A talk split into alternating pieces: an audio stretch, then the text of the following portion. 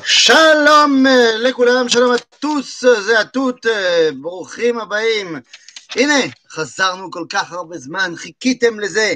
סוף סוף חזרנו אל פניני אמונה, שאלות ותשובות פניני אמונה. מזמן כבר לא היה לנו שאלות ותשובות. האמת שהשיעור הזה היה אמור להיות השיעור של יום חמישי, מסיבות טכניות אה, לא עלה ביום חמישי בידינו לעשותו, ולכן אנחנו היום ממלאים את החסר. מה שלומך אמונה? מה נשמע? ברוך השם. ברוך השם, את מתביישת? אנחנו עכשיו בשאלות עמוקי עמוקות. רשות הדיבור מועבר לבתי האהובה והצדיקה והחכמה, אמונה פנינה. האם יש לך איזו שאלה? אה, כן. אז אה, דבר ראשון, אתה סיפרת לי פעם שכאילו לפי הרמב"ן, אז צריך, אה, בנות בגיל 12 צריכות לכסות את הראש. אז למה באמת לא עושים את זה?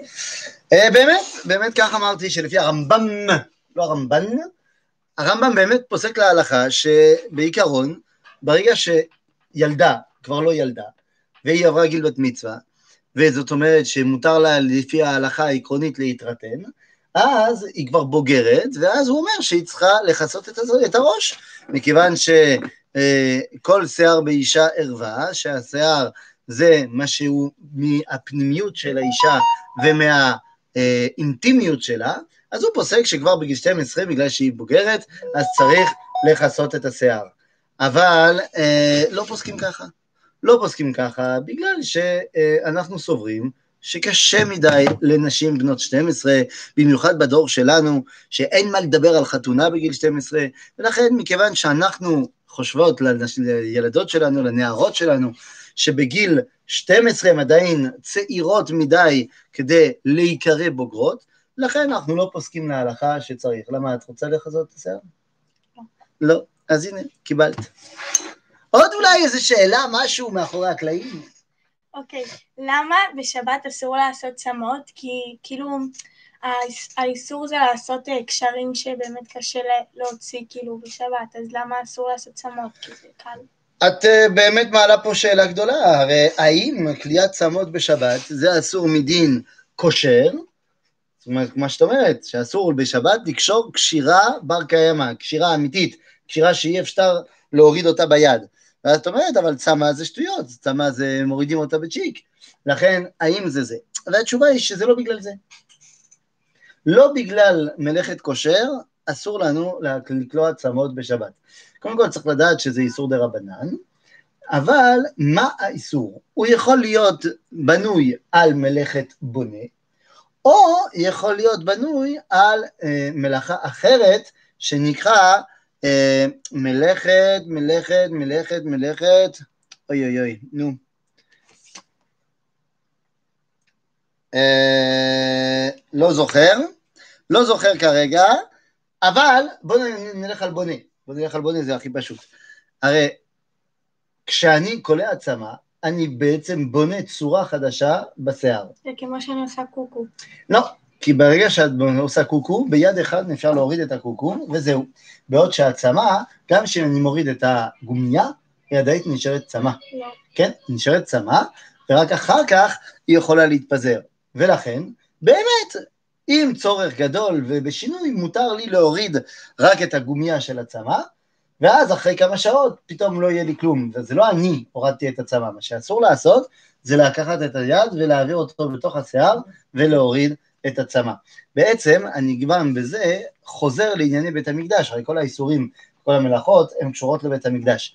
ואחד המלאכות זה באמת כדי לבנות בגד, וכדי לבנות בגד אני צריך חוטים, ואותם החוטים, כדי שהם יעמדו אחד לשני ויהפכו להיות זה חוטים חזקים, שאפשר לתפור מהם בגדים, אז היו כולאים אותם אחד עם השני. ולכן, מכיוון שזה דומה יותר מדי לדבר הזה, אז אנחנו אוסרים מדי רבנן כליאת צמות בשבת. עם כליאה גם סותר, זאת אומרת גם אם אסור לבנות את ה- את הצמא, גם אסור לסתור את הצמא בשבת. אוקיי. עוד משהו? כן. יש לנו פה שאלות הלכתיות מאוד חשובות. אם ילד הוא גר במשפחה שכאילו אה, כולם מחללים שבת וזה, אבל הילד הזה הוא כאילו רוצה יותר לנסות להיות דתי וזה, והוא כבר אה, בגיל מצוות, ואז המשפחה מחליטה שהם נוסעים לים בשבת, אבל הוא לא רוצה, אבל הם לא נותנים לו להישאר בבית. אז אם הוא נוסע איתם זה עבירה בשבילו? אה, שאלה פה, שאלה גדולה, שאלה גדולה שאנחנו יכולים למצוא בהרבה משפחות, שילדים מתחזקים וחוזרים בתשובה וההורים לאו דווקא בתוך, באותו כיוון. אז מה, מה קורה שם? קודם כל צריך לדעת שאם לא לא עברת גיל מצוות, אם לא 13-12, אמנם זה מצוין שאתה תרצה אה, לשמור שבת וללכת לפי תורה ומצוות, זה מצוין וכמה שאפשר תעשה, אבל מכיוון שאתה עוד לא מחויב מהמצוות, אל תגרום לבלגן במשפחה. ברגע שכבר הגעת לגיל מצוות, אז יש לך כמה אופציות. הרי יש לך מצווה מאוד גדולה של כיבוד אב. אבל, תגידי לי אמונה, מצוות כיבוד אב ואם, מספר כמה היא ברשימת עשרת הדיברות? חמש. חמש, נכון מאוד. ומה יש לפניו? אנוכי השם אלוהיך אשר הוצאתיך מארץ מצרים, אוקיי? אוקיי, לא יהיה לך אלוהים אחרים על פניי, אוקיי, לא תישא שם השם אלוהיך לשווא, אוקיי. כבד את אביך ואת אמך, שמור את יום השבת לקודשו הרביעי. Mm. לכן, מה אומרים חז"ל? למה התורה נתנה לנו קודם כל שמירת השבת ורק אחר כך כיבוד אב ואם? לומר לך שאם מבקשים ממך לחלל שבת, או מבקשים ממך לעבור על כל מצווה שבתורה, וזה ההורים שלך שמבקשים, אסור לך לעשות. עכשיו, מה זה אומר? זה אומר, בוא נגיד ככה, אני אבא שלך.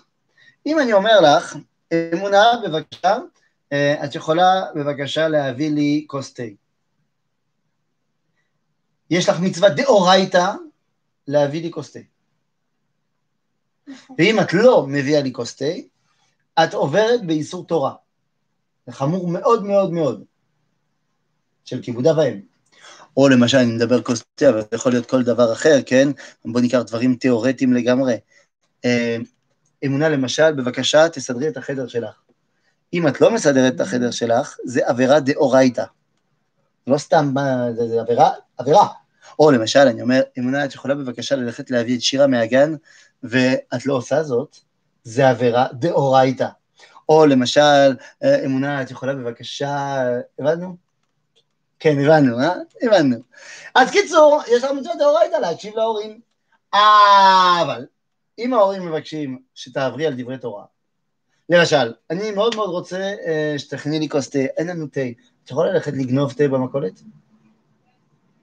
אז אסור לך לגנוב תה במכולת, חייבת להכין לי תה, אבל אסור לך לגנוב. אז או שתשלמי, או שתגידי אין תה, אז תבקש משהו אחר, אבל את החובה את, הח- את חייבת לעשות, את האסור, אסור לך לעשות. לכן, אם המשפחה הולכת לים, את לא הולכת לים. לא, אבל מה אפשר לעשות במקומות שההורים לא מאפשרים לו להיות לבד בבית וכדומה, כמו ששאלת, אז אפשר להגיד כל מקרה לגופו כמובן, אני לא יכול להגיד משהו עכשיו כללי, אבל נאמר ככה, לפעמים הבן אדם הוא אנוס, אין לו ברירה. כיוון שאין לו ברירה, הוא מסתדר עם מה שיש. והוא ינסה כמה שפחות לעשות איסורים בזמן שהוא בחוף. אז מה הוא יעשה שם? לא יודע, יישב בצד, יקרא ספר. מה, להיכנס למים זה אסור? אה, להיכנס למים זה בעיה, מכיוון שאומנם להיכנס במים זה לא אסור, אבל מה יעשה אחרי זה מבחינת מגבת, מבחינת סוחט, מבחינת תולש שערות, מבחינת אה, כל מיני דברים שהם אסורים בשבת. אז גם ככה הוא במקום שהוא לא בדיוק בדיוק, אז אה, אם כבר, שינסה כמה שיותר להמעיט באיסורים. ובעזרת השם נתפלל שההורים שלו ייתנו לו אה, לעשות את דבר השם. עוד שאלה. אמ, אני לא מבינה למה התורה ניתנה למשה, הרי הסברת לי שזה היה אמור להיות לפני איזה, אה, אחרי איזה אלף שנה. לא בדיוק אלף שנה, אמרתי שהתורה ניתנה לפני הזמן. מה הכוונה שהתורה ניתנה לפני הזמן? באמת, כתוב בתהילים, דבר ציווה לאלף דור. זאת אומרת הציווי של הקדוש ברוך הוא, מתאים לדור האלף. בסדר? דור אלף, נגיד שדור זה 25 שנה. זה דור, 20 שנה, 25 שנה. אז אלף דור זה בשנת 25 אלף. אנחנו בשנת 5,000. אז היה צריך לחכות עוד אולי איזה 20 אלף שנה עד שהתורה תינתן. אז uh, באמת, uh, איך זה יכול להיות שהקדוש ברוך הוא נתן את התורה לפני? Uh, קודם כל צריך לדעת למה צריך לחכות זמן, למה אי אפשר לתת את התורה כבר לאדם הראשון? למה לא? מה את אומרת? שצריך להתרגל קודם לעולם וזה, איך זה עובד. לוקח לי חודש להתרגל לעולם.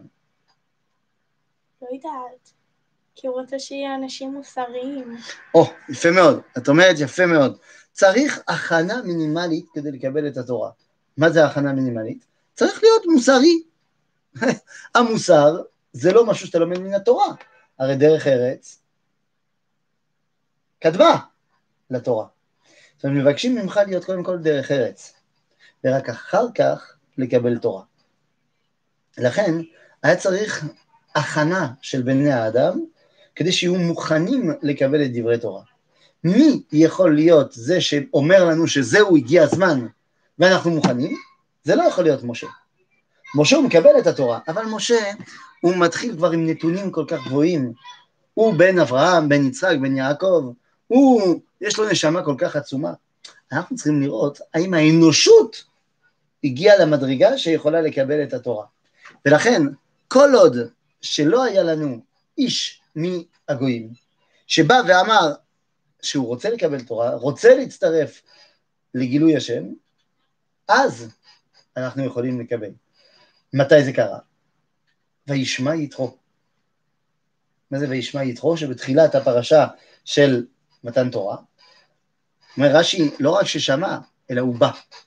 זאת אומרת, יתרו הוא הנציג של הגויים שאומר, אני הגעתי למדרגה מוסרית מספקת כדי לקבל את התורה. אם אני הגעתי, כולם יכולים להגיע. זה שעוד לא הגיעו זה בעיה שלהם, אבל זה אומר שהאנושות כבר הגיעה למדרגה מספקת כדי שנוכל לקבל את התורה. ולכן היה מאוד מאוד חשוב. אבל, יש אבל, מכיוון שהתורה ניתנה, ניתנה לפני הזמן, אז אה, באמת יש הרבה שלא מקבלים אותה. כי הם מרגישים שזה לא מתאים להם. נכון, אני מכירה אנשים שלא מקבלים דברי תורה, שלא מקיימים את מה שכתוב בתורה, בין יהודים בין גויים. אז באמת זה בעיה.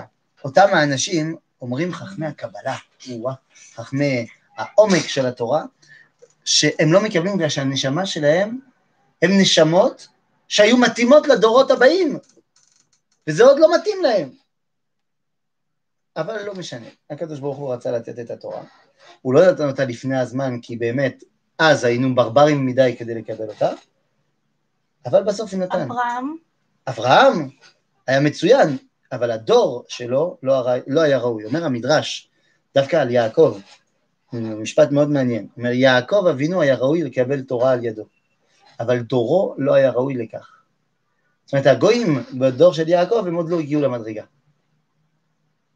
את יודעת, היה מישהו, בוא נראה אם את יודעת, אני אביא לך הגדרות ונראה אם את יודעת על מי מדבר. הוא היה צרפתי, הוא היה מטר חמישים וחמש, משהו כזה, מטר שישים, הוא היה גנרל בצבא, ואחר כך נהיה קיסר צרפת. נפוליאון. נכון, נפוליאון.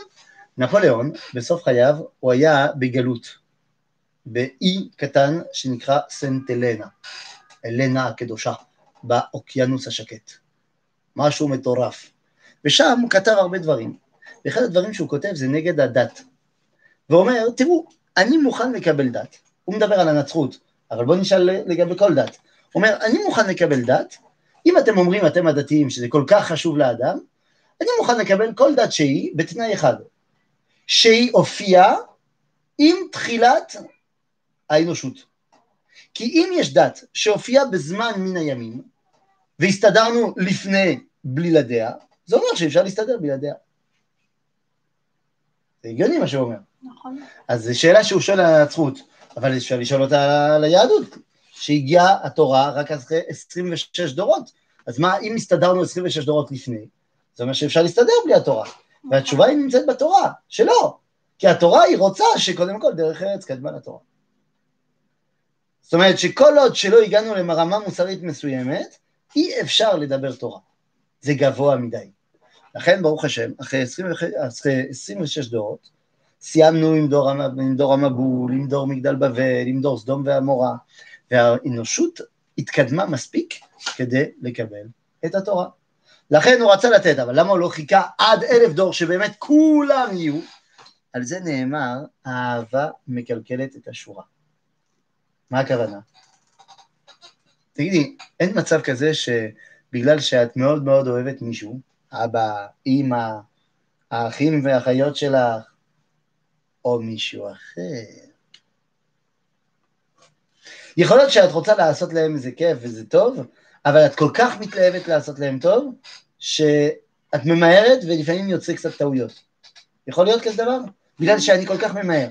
אז זה נכון, הקדוש ברוך הוא רצה כל כך לתת לנו את התורה, שהוא לא חיכה עד שהיא תהיה ממש מתאימה לנש... לטבע, לטבע שלנו ולנפש שלנו. אבל הוא כל כך רצה, הוא כל כך רצה שיהיה לנו תורה. לכן נתן. ואנחנו עכשיו משלימים את החסר. כן. עוד משהו? אה, כן. האם מדרשים אמיתיים? כי יש כל מיני דברים ממש מוזרים, נגיד אה, מה ש... מה להגיד? מה שסיפרת לי. מה? מה שסיפרת לי על השור וה... אה, שור הבר והלוויתן. כן. זה דברים לא? מוזרים שלא לא? נשמעים אמיתיים, והשדים שלך. וואו, ואני אגיד לך יותר מזה, בואי ניקח אה, גם הסיפור של השמש והירח, שהירח התלוננה לקדוש ברוך הוא, כן, שאמרה נכון. מה זה יכול להיות וזה. מה, את לא רואה ככה ירח עם איזה פה קטן חמוד? לא? לא. לא. לא. אוקיי. אז האמת, אה, האמת צריך להסביר לך. איך זה יכול להיות? מה, כל המדרשים האלו, הכל נכון? כל המדרשים נכונים. אז אתה אומר שיש אבל- לוויתן מתחת לרגליים שלנו? ששמה? לוויתן. קודם כל את לא גרה באוקיינוס, אז לא. אבל האוקיינוס זה על כל כדור הארץ. אבל לא על האדמה. אבל זה לא התשובה בכל מקרה. כל המדרשים הם נכונים, אבל לא כל המדרשים הם מספרים לנו סיפור היסטורי גיאוגרפי אמיתי. הרבה מאוד, כמעט רוב המדרשים, מספרים לנו סיפור כדי שנבין מזה משהו. והיא משתמשת בסיפור, המדרש משתמש בסי... בתור הסיפור לכל מיני דוגמאות. והדוגמאות הן סמלים, הם מסמלים משהו. לא שהם באמת אמת היסטורית. למשל, אומרים לך שמלכי צדק, או יותר, בוא, בוא, לא משנה, אה, אה, כן, שמלכי צדק, מלך שלם, שאברהם אבינו הולך לפגוש, הוא שם בן נוח. האם זה באמת שם בן נוח? לא חובה. יכול להיות שפשוט זה הצאצא של שם בן נוח. זה מי, שמ, מי שמקיים אותה זהות כמו שהיה פעם שם בן נוח. או למשל, כשאנחנו מדברים על, אה, אני, אני יודע, אה, כל הסיפור הזה של אה, הלבנה והשמש, כמו שאמרנו, זה בא להסביר לנו שיש אור כשהכול גלוי, ויש אור כשהדברים הם בלילה, הם חסומים. צריך לדעת שלמרות שיש פה אור ויש פה אור, האור של הגלוי הוא יותר חזק מהאור של הלילה. אז לכן כל המדרשים הם אמיתיים, והמסר שלהם אמיתי, לא תמיד המדרשים הם מספרים לנו אה, אמת היסטורית. הבנת? זה, מה, זה עונה לך על השאלה? אבל כל המדרשים אמיתיים, רק צריך להבין אותם. אוקיי. עוד משהו? אה, למה בנות לא צריכות לשים כיפה? למה בנות לא צריכות לשים כיפה? אני שומע בשאלה שלך שבנים צריכים לשים כיפה. כן. אז חידוש אמונה, הבנים לא צריכים לשים כיפה. צריכים לכסות את הראש. לא. לא צריכים לכסות את הראש, אין שום הלכה שמחייבת אותי לכסות את הראש. אז למה כל הבנים או. הדתיים שמים כיפה? אומר השולחן ערוך, תקשיבי טוב את המילים שלו. לא, וגם הרמב"ם, הוא כותב את זה לפני השולחן ערוך. לא ראוי לאדם חסיד שילך ארבע אמות בגילוי הראש. מה זה אומר? זה אומר שאם מישהו שם זה, לא, זה אומר, זה לא ראוי לא ראוי זה לא אומר, זה לא בסדר. זה לא בסדר, אבל זה לא אומר שזה אסור. אסור. לא ראוי, למי? לאדם חסיד. חסיד זה אומר יותר מצדיק. אז אם יש לך בן אדם שהוא יותר מצדיק, אומרים לך לשולחן ערוך, לא ראוי, לא, לא, לא הכי טוב, שילך יותר משתי מטר בלי משהו על הראש. אבל מה זה אומר על בן אדם שהוא לא חסיד? שמותר. שמותר לו. לכן תדעי לך, הכיפה זה חדש. לפני 150 שנה, אף אחד לא הלך עם כיפה ברחוב. היו מכסים את הראש בתפילה. אבל ברחוב, אף אחד לא היה הולך. אולי כמה תלמידי חכמים גדולים. זה התפשט, זה מנהג טוב שהתפשט, שמה הוא בא לסמל? הוא בא לזכור, להזכיר לי, כמו שלכהנים במקדש היה להם כובע, כדי שתמיד יזכרו שיש להם מישהו מעל הראש, זה הקדוש ברוך הוא, אז המנהג של הכיפה זה אותו דבר. לזכור שיש מישהו שעל ראשנו, מישהו שמעלינו, מישהו שהוא הבוס, והוא הקדוש ברוך הוא. לכן זה מנהג טוב, מצוין, אני בעד כיפות, אבל אי אפשר לחייב ולהגיד שזה חובה. מה שכן, זה שהיום עם ישראל החליט שכל מי שמגדיר את עצמו שומר תורה ומצוות, שם כיפה על הראש. אז אפשר להגיד שהיום זה מנהג שהוא כהלכה, אבל למה נשים לא? כי כולי עלמא לא פליגי, זאת אומרת, כולם מסכימים שנשים כל כך יותר צדיקות מהבנים, וכל כך יותר קרובות לקדוש ברוך הוא ומבינות אותו הרבה יותר טוב מהבנים, והרבה יותר רגישות והרבה יותר צדיקות, שהן לא צריכות איזה חתיכת בד על הראש כדי לזכור שהקדוש ברוך הוא מעלינו. הם, זה בא להם בסבבה, בטבעיות. אישה הרבה יותר מחוברת לקדוש ברוך הוא וקרובה אליו מאשר בנים, ולכן היא צריכה הרבה פחות אזכורים כדי שהיא תתחבר אליו. לכן יש הרבה הרבה מצוות שהבנים חייבים והנשים לא חייבות, פטורות, בגלל שאצלהם זה לא נזקק כדי שהן יהיו קרובות לקדוש ברוך הוא, הן קרובות גם ככה. אז uh, זו התשובה, שאתן יותר צדיקות מאיתנו. זהו. אה, אני רואה פה משהו? אה, אוקיי. אמ, אם אתה בחו"ל, כאילו, טס לצרפת נגיד, נו, אמ, וכאילו אתה לא בארץ וזה, אז... אה, הבנתי, אם אתה בחו"ל אתה לא בארץ? וואו!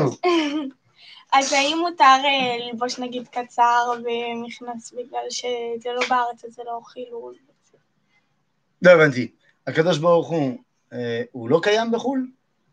כן, אבל הוא יותר מתייחס לארץ. אה, זה ודאי שבארץ ישראל זה הרבה יותר חשוב, אבל זה לא קשור לקצר. את שואלת קצר, את יכולה לשאול על שבת.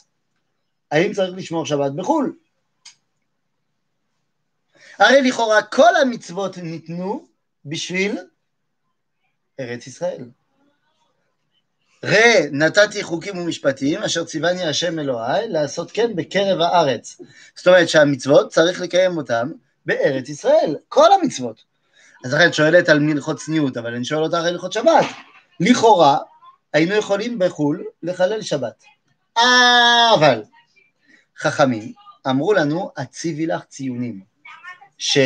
שגזרו חז"ל שאנחנו חייבים לשמור תורה ומצוות גם בחו"ל, למרות שזה לא המקום הטבעי שלהם, ולמרות שלכאורה לא היינו חייבים, אבל כדי שלא נשכח את התורה כשנחזור לארץ, צריך לשמור אותה גם בחו"ל. לכן גם בחו"ל שומרים שבת ומתלבשים בצניעות.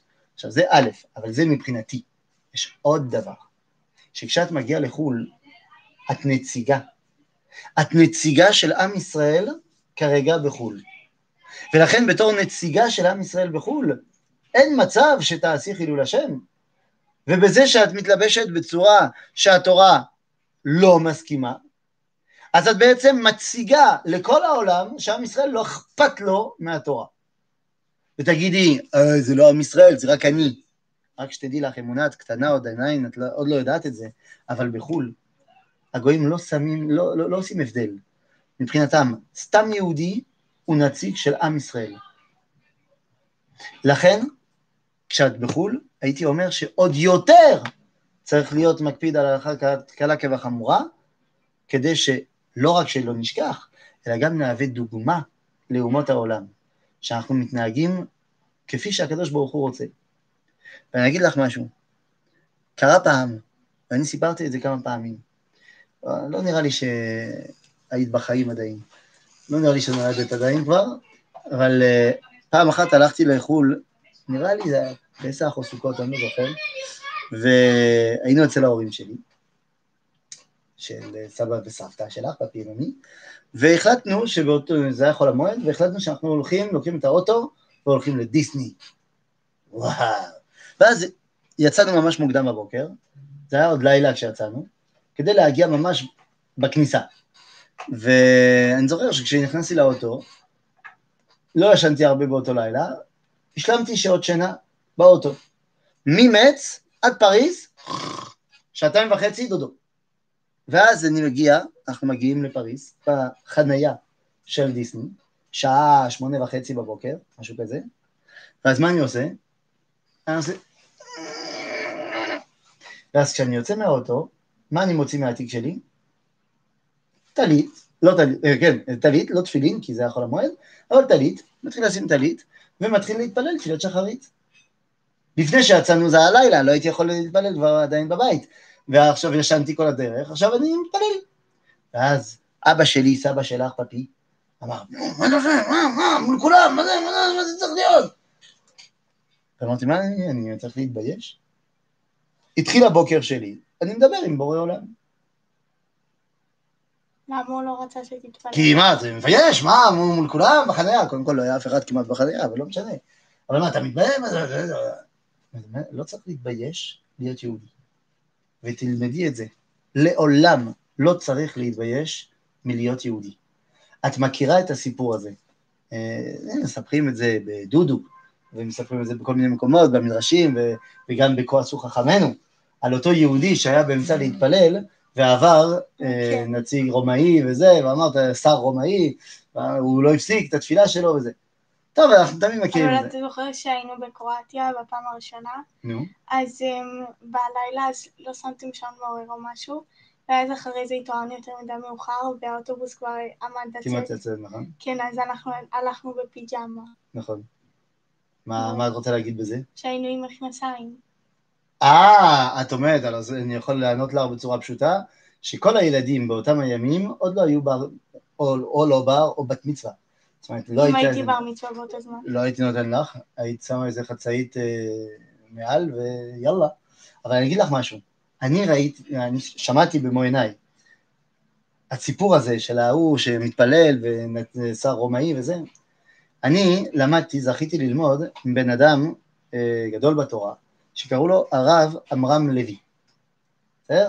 והרב עמרם לוי, הוא סיפר לי שכשהוא היה עוד במרוקו, יום אחד, הוא גדל במרוקו וזה, ויום אחד הוא, הוא קיבל, אה, הוא היה צריך להשתתף באיזה שיחה עם מלך מרוקו. הוא היה באמצע שיחה עם מלך מרוקו, והשיחה התארכה והתארכה, נהיה הרבה זמן. באמצע שיחה עם מלך מרוקו, תקשיבי טוב, כמעט עבר זמן מנחה. הוא היה בשיחה עם מלך. הוא אמר לו, כבוד המלך, אני מתנצל, אבל עכשיו אני צריך לקטוע את השיחה, אני צריך לדבר עם בורא עולם. זה הזמן, ואני לא יכול לאחר. הוא היה באמצע לדבר עם מלך! אמר, כן, אבל זה עכשיו הזמן לדבר עם בורא עולם. אני לא יכול לפספס. ויצא, והתחיל תפילת מנחה. כשהוא חזר אליו, המלך אמר לו, אני לא חושב שקיבלתי שיעור במה זה כבוד להשם יותר מהשיעור הזה. היית מול המלך, והבנת שמלך מלכי המלכים זה יותר חשוב. לעולם לא להתבייש במי שאנחנו, ובכל שאלות האחרות אנחנו ניפגש בפעם הבאה. שלום וברכה.